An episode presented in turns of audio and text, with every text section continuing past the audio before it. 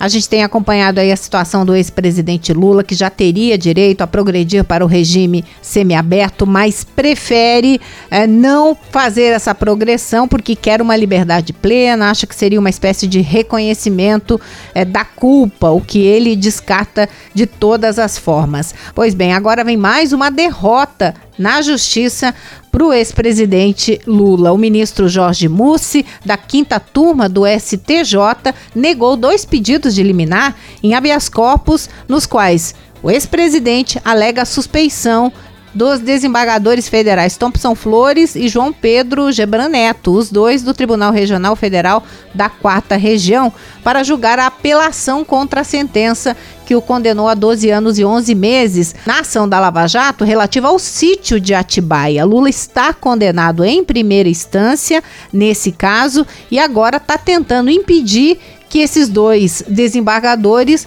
julguem o recurso. Dois desembargadores que lá atrás já haviam confirmado a sentença no caso do triplex. Qual que é o argumento do ex-presidente Lula? De que o desembargador Thompson Flores revelou falta de imparcialidade ao se manifestar quando ainda presidia a corte sobre a sentença proferida na ação penal que tratou do triplex do Guarujá. Naquela época, ele descreveu a ação como irretocável, irrepreensível. E outro detalhe colocado pela defesa é que na época que Thompson era presidente do tribunal lá em Porto Alegre, ele teria feito um, um grande esforço para impedir o cumprimento do alvará de soltura. Lembra aquele concedido a Lula em julho do ano passado pelo desembargador Rogério Favreto? Lula acabou não saindo da prisão até em função da rapidez em que Thompson Flores fez a negativa da soltura.